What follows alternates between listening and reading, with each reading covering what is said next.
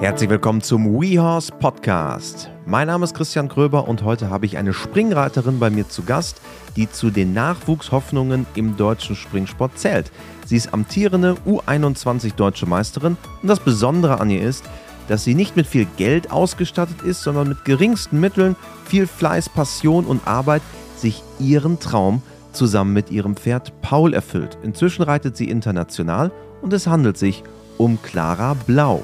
Sie ist ein gutes Beispiel dafür, wie wichtig es ist, dass Sportdisziplinen, sei es Dressur, Springreiten, Vielseitigkeit, Working, Equitation oder Western, durchlässig sind, um Menschen, die mit Talent und Fleiß sich nach oben arbeiten möchten, eine Chance zu geben.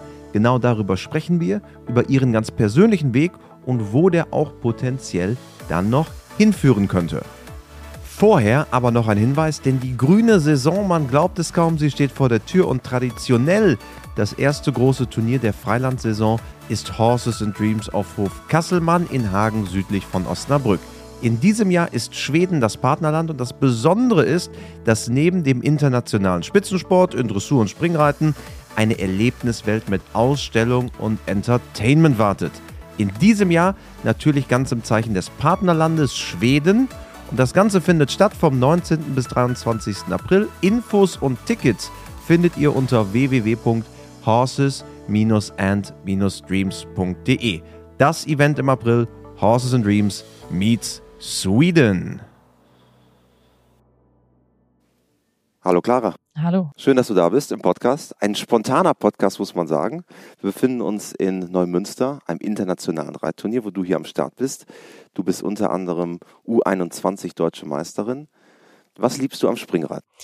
Das ist sehr Vielseitigkeit. Einmal die Arbeit mit den Pferden natürlich. Ähm, das ist, glaube ich, einzigartig in unserem Sport. Wir haben, ohne unsere Pferde sind wir sowieso nichts. Und äh, wenn sie auf unserer Seite sind, macht es umso mehr Spaß.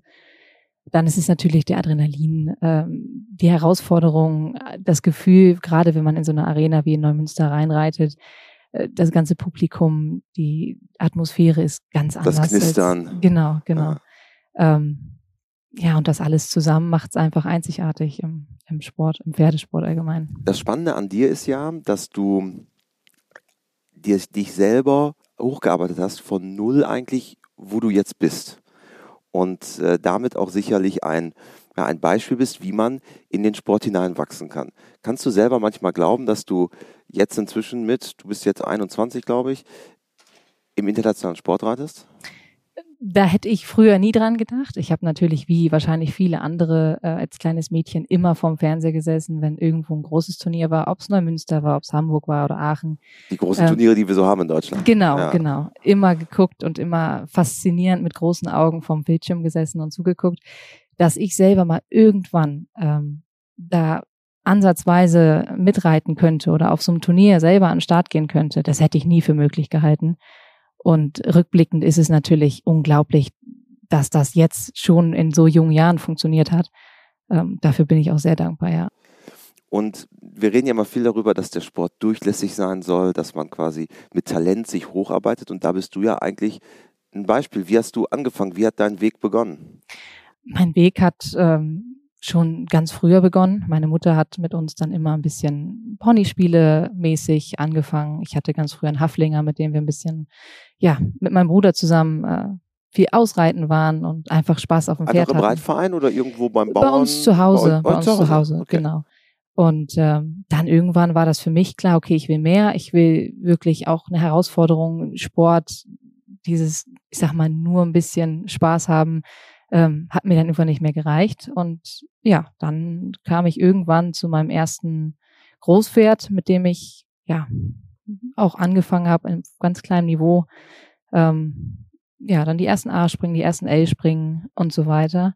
Und da habe ich dann irgendwann gemerkt, okay, das äh, ist meine Welt, da möchte ich auf jeden Fall weitermachen. Und äh, am liebsten natürlich äh, ganz viel, ganz groß und ja.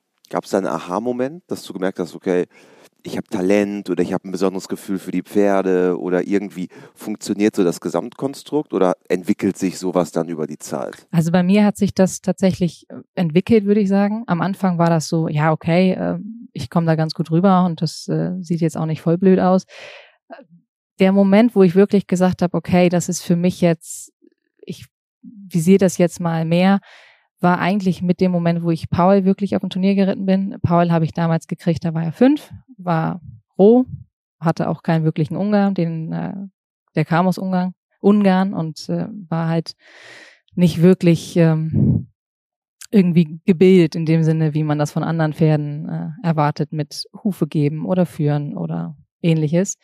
Und als ich Paul dann angefangen habe zu reiten, die ersten Turniere geritten bin, das war alles noch sehr wild. Also da brauchen wir uns jetzt nicht. Äh, Auf was für Niveau hast du angefangen? Weil Paul ist ja das Pferd, mit dem du jetzt die genau, große Tour Genau, Paul habe ich angefangen auf Springpferdeniveau. Da bin ich ja. Springpferde A geritten, Springpferde L dann irgendwann äh, normale M springen und relativ zügig tatsächlich äh, auch schon dann über S geritten. Und das war mit ihm auch, hast du ein erstes S-Springen geritten? Ich hatte vorher schon mal mit einem ja. Pferd über S geritten, ja. den ich äh, ausgebildet hatte, aber ähm, nein, mit Paul war das wirklich so, dass ich gesagt habe, okay, das geht jetzt in eine Richtung, wo ich sage, das ist unglaublich. Ähm, relativ schnell durften wir dann in Braunschweig schon das 1,55 reiten. Ähm, Hallenturnier hier in Deutschland. Genau, genau, bei den Löwen Classics. Und ja. das war für mich so die erste Erfahrung, wo ich gesagt habe, wow, das ist was ganz Besonderes.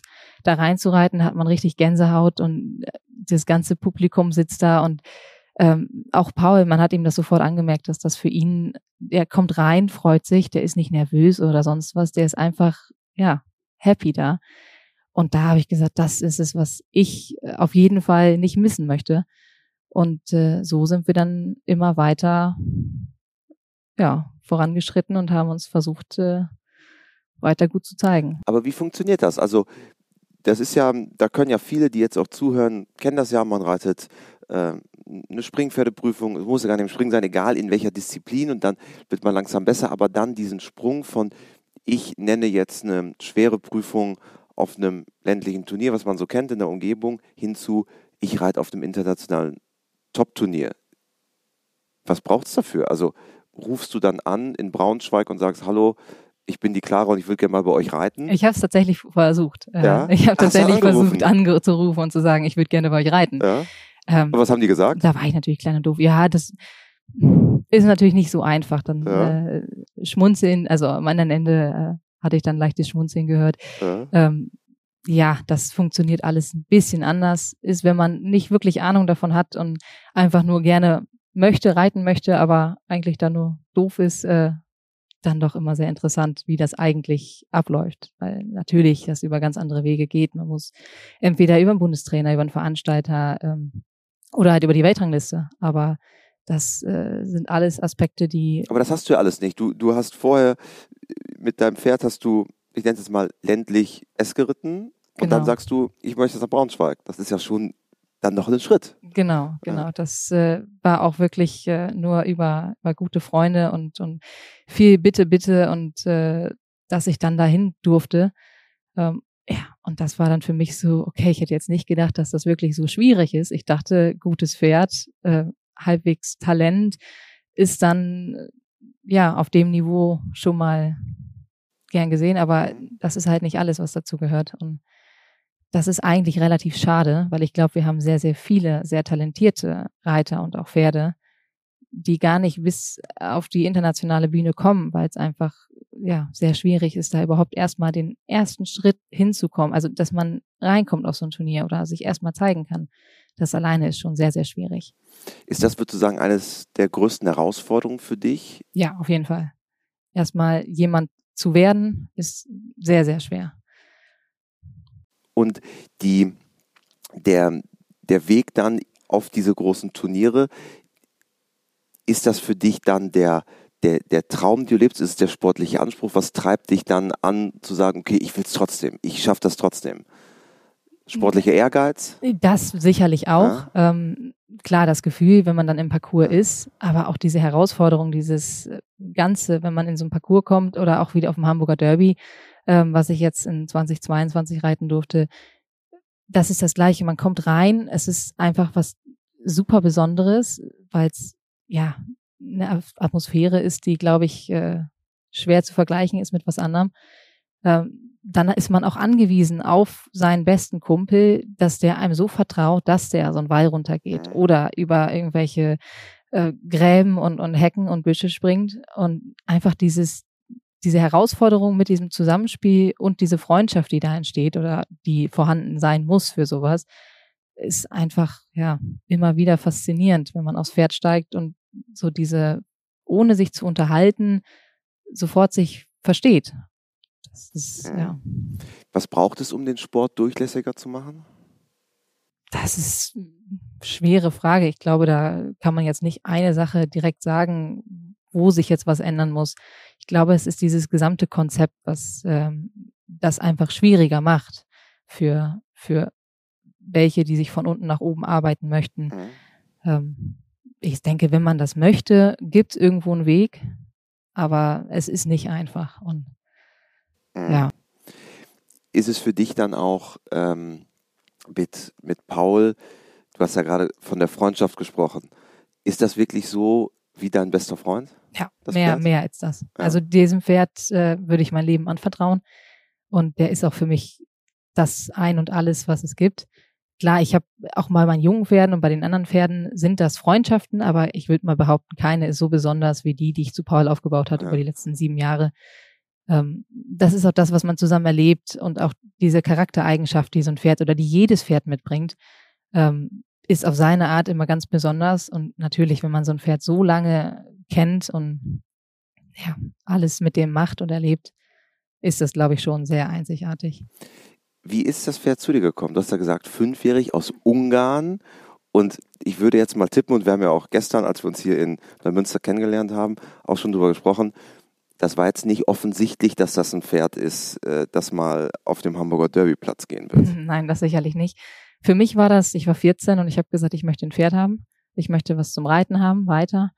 Ähm, ja, und äh, das Finanzielle spielt nun mal immer eine große Rolle, gerade im Pferdesport. Und für mich war das die einzige Möglichkeit, mir selber ein junges Pferd zu kaufen, ähm, indem ich gucke, wo wo sind die Pferde am günstigsten? Wo, ja, doof gesagt, ja. ja. Und äh, dann bin ich über Zufall und mehrere Ecken an einen äh, Züchter und, und auch Händler in Ungarn gekommen, aber einer von den wenigen, die ehrlich sind. Ja. Ähm, da hat er mir gesagt, du, ich habe noch einen Fünfjährigen, der steht hier äh, in der Pusta und äh, ja, nach, nach der Abstammung brauchte ich nicht groß fragen, weil der, der Papa ist vor der Kutsche gelaufen. Ja. Ähm, die Mutter, ja, ist eingetragen, aber so richtig, was die gemacht hat, weiß man auch nicht. Aber das war mir auch egal, weil ich wollte ja nur ein bisschen reiten. Da war nicht mein Ziel, ich möchte gerne in dem und dem Jahr irgendwo auf was, Derbyplatz Ja, reiten. genau, ja. genau. Und ich habe einfach nur gesagt, ich würde gerne reiten. Mir macht das Spaß. Gesagt, getan und Paul kam um die Ecke. Und äh, bist du dann nach Ungarn gefahren? Nein, nein, Standst ich habe den, ich hab den vom Bild gekauft. Ich habe ein Bild von ihm gesehen, habe gesagt, ja, das, äh, den, den nehme ich wohl. Den nehme ich. Genau. Ja. Dann bist du mit dem Hänger nach Ungarn gefahren? Nein, der wurde gebracht. Der wurde gebracht, okay. Genau. Und dann stand Paul vor der Tür. Der Paul stand meistens irgendwo, wo er nicht stehen sollte, weil er ständig über Zäune gesprungen ist oder aus der Box ausgestiegen ist. Ähm, der hat sich nicht so ganz äh, hat sich nicht damit, gut verhalten zu Ja, er hat er hat dann sich überlegt, dass er dass er eigentlich ein Wildpferd ist und das ja. auch mal zeigen muss. Und das war am Anfang äh, nicht einfach. Also viele, die ihn von von Anfang an kennen, ähm, wissen auch, dass das eine sehr spaßige Reise mit ihm immer war und auch immer noch ist. So, dann stehst du mit 14 Jahren mit diesem Pferd da und sagst, okay, ich fange jetzt einfach mal an. Ich, ich mache jetzt einen Sattel drauf und steig auf und reite ein bisschen in der Wiese bei uns rum. Wir hatten zu dem Zeitpunkt keinen Reitplatz oder ähnliches, ähm, nur eine Wiese. Und da habe ich gesagt, ja, los geht's. So reite ich jetzt. Genau. Und dann war ich, die meiste Zeit war ich eigentlich ausreiten im Wald. Da war der Boden gut im Winter. Ja. Da brauchte ich nicht irgendwie, an der Halle fahren kam sowieso nicht in Frage, weil das irgendwie, äh, ja, erstmal ist es schwierig, irgendwo an der Halle zu kommen. Die meisten Reitvereine oder so haben Unterricht und äh, dann ist es immer ein Punkt, wo man dann aufladen muss, hinfahren muss, was natürlich in meinem Alter dann auch ein bisschen schwieriger war. Ähm, ich wollte da auch nicht immer meine Mutter mitnerven und so war das halt, dass ich die meiste Zeit ausreiten war in, im Wald bei uns. Wir hatten ein ganz tolles Ausreitgelände direkt am Kanal. Näher Osnabrücks. Genau, genau. Ja. Und ja, so. Und dann hast du da mal einen Sprung gemacht oder mal über einen, einen, einen Baumstamm oder? Ja, Baumstämme waren immer da. Ja. Das macht Paul auch alles. Der ist auch auf dem Geländeplatz immer mit gewesen. Ähm, ja, und dann irgendwann mal zum Turnier gefahren und einfach mal geguckt, wie so klappt. Aber jetzt ohne großartig Training, weil einen Reitplatz hast du ja nicht. Ja, also gut, der war geritten, ja. ne? im Wald, Schritt, Trab, Galopp, Lenkung ging, ja. äh, Bremse war, ist heute noch immer ein bisschen äh, nicht so praktisch. Ähm, Nee, aber genau, dann mal ein paar Sprünge gemacht. Paul war schon immer einer, der hat einen Sprung gesehen und wusste sofort, okay, da gehe ich drüber. Gab kein rechts, kein links. Ähm, das war keine Frage. Das wurde immer so gemacht, wie er, wie er das wollte. Aber als er zu dir kam, hätte es ja auch sein können, dass du nach zwei Wochen feststellst, äh, das ist eigentlich einer für vor der Kutsche.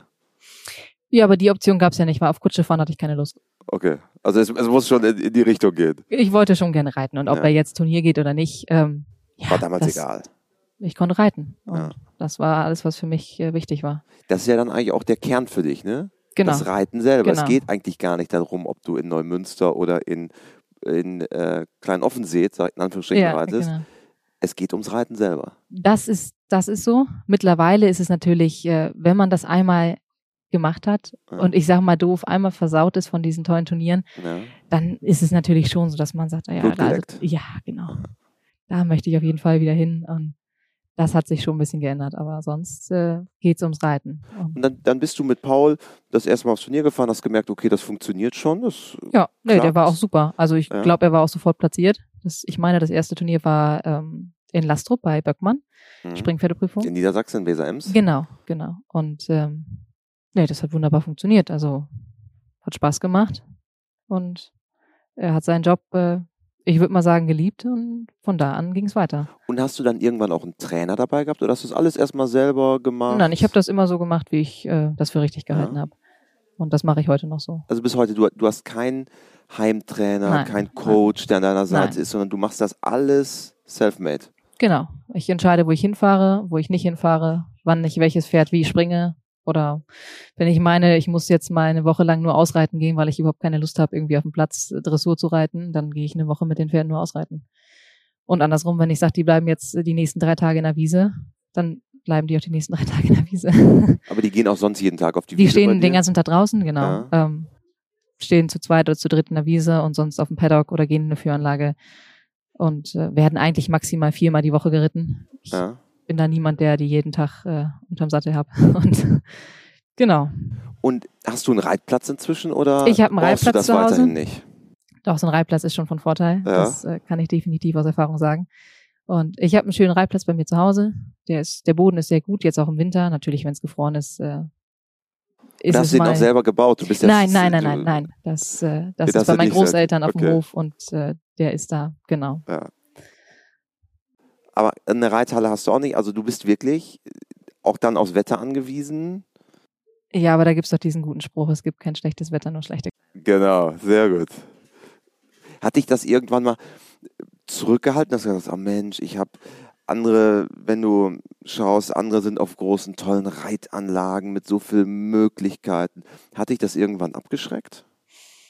Abgeschreckt. Also es ist immer so, dass man natürlich äh, guckt, was kann besser sein. Und mhm. man guckt ja immer nach oben und sagt, oh, guck mal, der hat und der hat oder und ich habe das nicht oder so.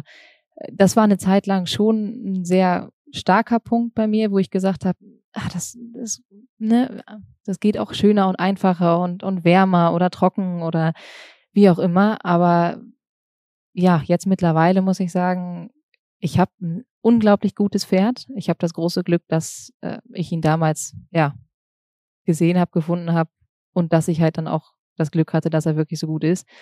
Ähm, er ist gesund. Wir sind alle gesund, so und da glaube ich geht's anderen wesentlich schlechter als äh, das Glas ist halb voll. Äh, genau, quasi. genau. Und ich kann reiten. Ich habe die Möglichkeiten, auf so einem Turnier wie jetzt hier in Neumünster zu sein. Und ich glaube, da darf ich mich jetzt nicht beschweren. Du hast aber auch mal Vielseitigkeit geritten. Ich bin auch Vielseitigkeit geritten, mhm. genau. Das war zu meiner Ponyzeit, da habe ich äh, gesagt, okay, machen wir so ein bisschen alles. Meine Mutter hat immer gesagt, sie würde eigentlich ganz gerne, dass ich auch Dressur mitreite und dann ist das so ein bisschen dahingehend gekommen, dass ich äh, auch gleich in die Vielseitigkeit mitgeritten bin. Ich hatte immer total Lust über Baumstämme und Gräben und ins Wasser und ähm, genau, das habe ich immer gemacht, hatte auch ein Großpferd, die ich bis drei Sterne geritten bin. Die Was ja jetzt auch beeindruckend ist. Also du sagst das so ganz lapidar, ja, bis drei Sterne. Das ist ja schon reell. Ja, das war, also ja. es hat sehr viel Spaß gemacht. Die, ja. die Herausforderungen sind natürlich im Gelände nochmal ganz anders. Das Technische, die Geschwindigkeit und auch nochmal die Art von den Hindernissen. Hier im Parcours kommt man zu dicht, kommt man zu groß, äh, landet man unglücklich, aber der Sprung gibt nach. Es passiert in der Regel nichts Schlimmes. In der Vielseitigkeit ist es natürlich nochmal was anderes. Da muss man immer mit dem Gedanken spielen, dass der Sprung nicht nachgibt. Mhm. Oder auch wenn man jetzt ins Wasser reinspringt, äh, dass man schon mitdenken muss und auch, dass man ein Pferd haben muss, was natürlich mitdenkt. Weil sonst kann sowas natürlich böse enden. Diese vielseitige Ausbildung, die du dir am Ende ja selber angeeignet hast, hilft die dir auch jetzt im Springsattel? Ich glaube ja. Äh, ich glaube, in einem Gelände ist es natürlich so, dass man anders mit dem Ganzen umgeht, wie man so ein Parcours reitet, also so ein Vielseitigkeitsparcours. Natürlich ist man viel im leichten Sitz, man hat viel etwas längere Züge. Das ist ja nicht wie jetzt aus der Dressur, dass man immer viel Hand, viel Bein dran hat, sondern im Gelände geht es ja auch viel darum, die Pferde galoppieren zu lassen. Das ist so ein bisschen bei mir äh, im Parcours, würde ich mal behaupten, auch ähnlich. Ich reite sehr viel leichten Sitz mit sehr wenig Hand. Meine Pferde sind immer einen Tacken am längeren Zügel. Ähm, und auch die Art, wenn mal irgendwas nicht passt, dieses Abwarten, ruhig sitzen bleiben, dem Pferd vertrauen, kommt, glaube ich, auch sehr viel aus der Vielseitigkeit. Und ich denke schon, dass mich das in der Hinsicht äh, beeinflusst hat. Ja, und die schwierigen Situationen zu meistern, die es ja immer wieder dann auch im Gelände gibt. Ne? Genau, genau. Da kann man schlecht sagen, okay, ich komme jetzt immer passend zu dem Absprung hin, sondern da natürlich kommt man groß, man kommt mal dicht, man muss darauf achten, wie man sitzt, wie man das Pferd stört oder auch nicht. Und ähm, da bleibt schon viel von und das nimmt man schon viel mit, ja. Wie analysierst du einen solchen Ritt? Also ist ja unabhängig davon, ob ich jetzt einen A-Springen reite oder eine Drei-Sterne-Vielseitigkeit. Wenn du niemanden hast, der von außen drauf schaust, musst du ja gucken, wie analysiere ich das für mich? Also wie mache ich eine Fehleranalyse? Wie kann ich mich weiterentwickeln? Wie gehst du da dran? Mm, ja, da muss ich ehrlich sagen, so eine Analyse, das mache ich nicht. Nee. Also ich komme aus dem Parcours und sage, ja, das war gut. Oder ich sage, ah, hm, nächstes Mal muss ich mir irgendwie mehr Mühe geben. Also rein, rein gefühlsbasiert. Ja, genau. Ja. Das, äh, ich, klar, ich schaue mir dann auch gerne mal die Runden an. Aber das ist nicht so, dass ich sage, okay, nächstes Mal muss ich da und da gucken, äh, das und das muss ich besser machen. Das ist aber natürlich auch bei Paul so eine Sache, der war relativ alt, als er angeritten wurde. Viele Pferde in dem Alter lassen sich da nicht mehr viel sagen in dem Sinne. Also mhm. da ist die Ausbildung dann sehr begrenzt auf, ähm, wir müssen das so ein bisschen so versuchen hinzukriegen. Ähm, und okay, du willst jetzt vielleicht nicht so ganz zusammen und ruhig zum Sprung, sondern gehst so ein bisschen mehr los am Sprung. Das muss man dann so hinnehmen. Und das ist bei Paul auch so. Der ist nicht wirklich, dass ich äh, mich draufsetze und sage, so, in der Distanz, viele machen das ja im Training, die legen sich zwei Stangen hin und sagen, so, jetzt reite ich mal vier Galoppsprünge, jetzt reite ich mal fünf Galoppsprünge oder sechs. Das ist mit Paul bis zu einem gewissen Grad möglich. Aber er entscheidet auch sehr viel selber. Also er nimmt dann auch gerne mal äh, selber die Züge das, in der Hand Heft, und sagt, das Heft genau, in die Hand. und sagt dann gerne mal so, jetzt äh, ist gut und wir machen das jetzt so und so und so. Und das ist viel Kompromisse eingehen bei ihm. Ist das, glaubst du, lernbar oder ist das quasi ein Talent, ein Geschenk, das du hast? Ich denke, das ist natürlich ähm, über die Zeit irgendwo angelernt. Ich sag mal, wenn man jetzt einen Trainer hat, der einem sagt, äh, es wird so und so und so geritten, das ist das Ziel, so soll das Pferd laufen, dann geht man diesen Weg ja auch weiter und wendet das weiter an. Bei mir war es ja so, okay, so geht das nicht, äh, dann muss ich es anders versuchen. Und ja, so wie es jetzt ist, klappt es ja ab und zu ganz gut.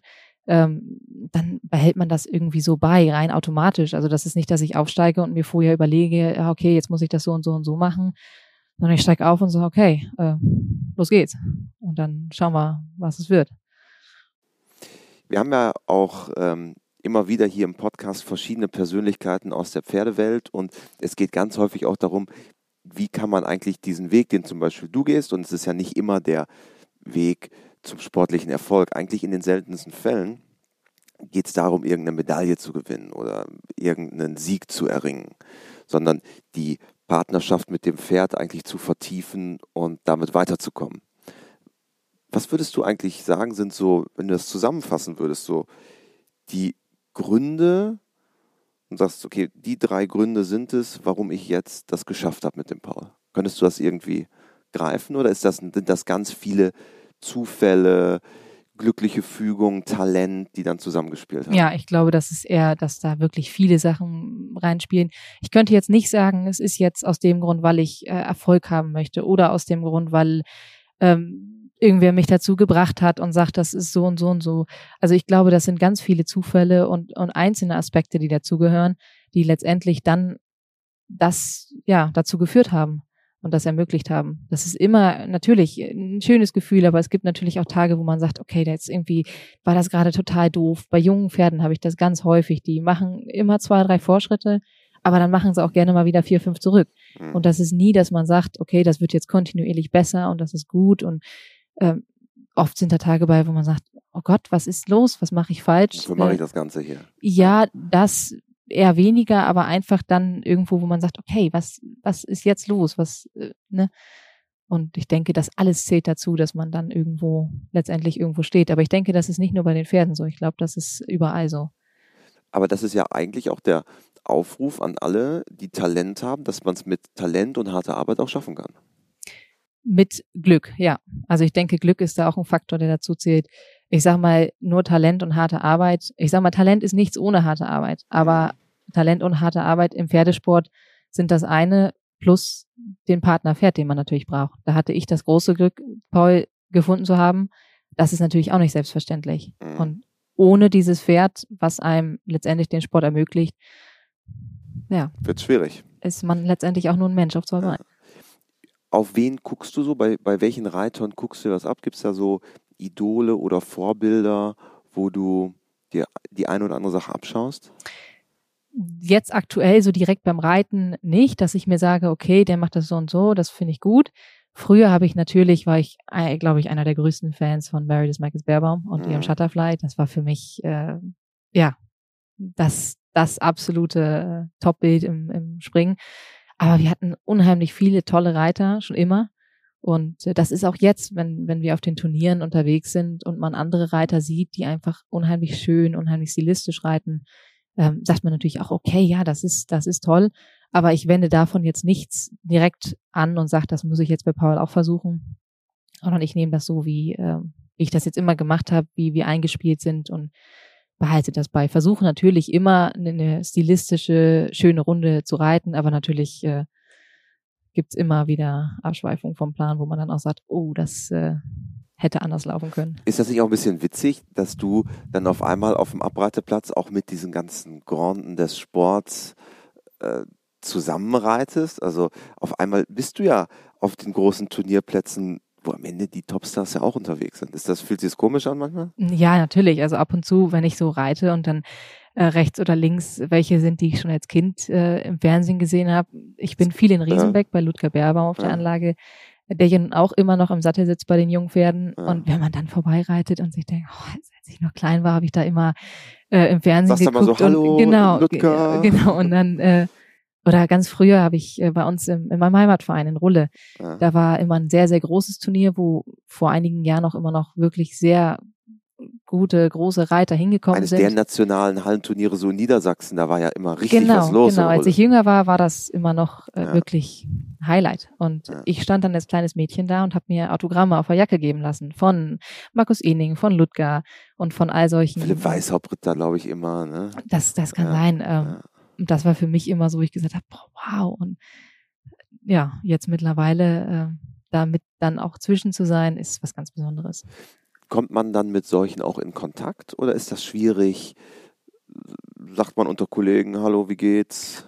Es sind alle äh, im Sattel sehr, sehr freundlich untereinander. Ja. Also auch wenn man sich kennt oder nicht, wird immer freundlich gegrüßt. Äh, man kommt auch immer, wenn man, wenn man irgendwo ein Gespräch sucht, immer zum, zum mhm. Gespräch.